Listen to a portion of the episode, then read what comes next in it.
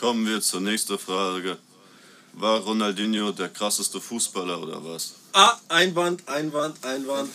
Kann, kann ich direkt sagen, der Epi hier, ein Kollege, mehr, Oh, mehr, mehr sagen wir natürlich nicht. Also er kommt nicht aus Frankfurt, aber ist in der Nähe.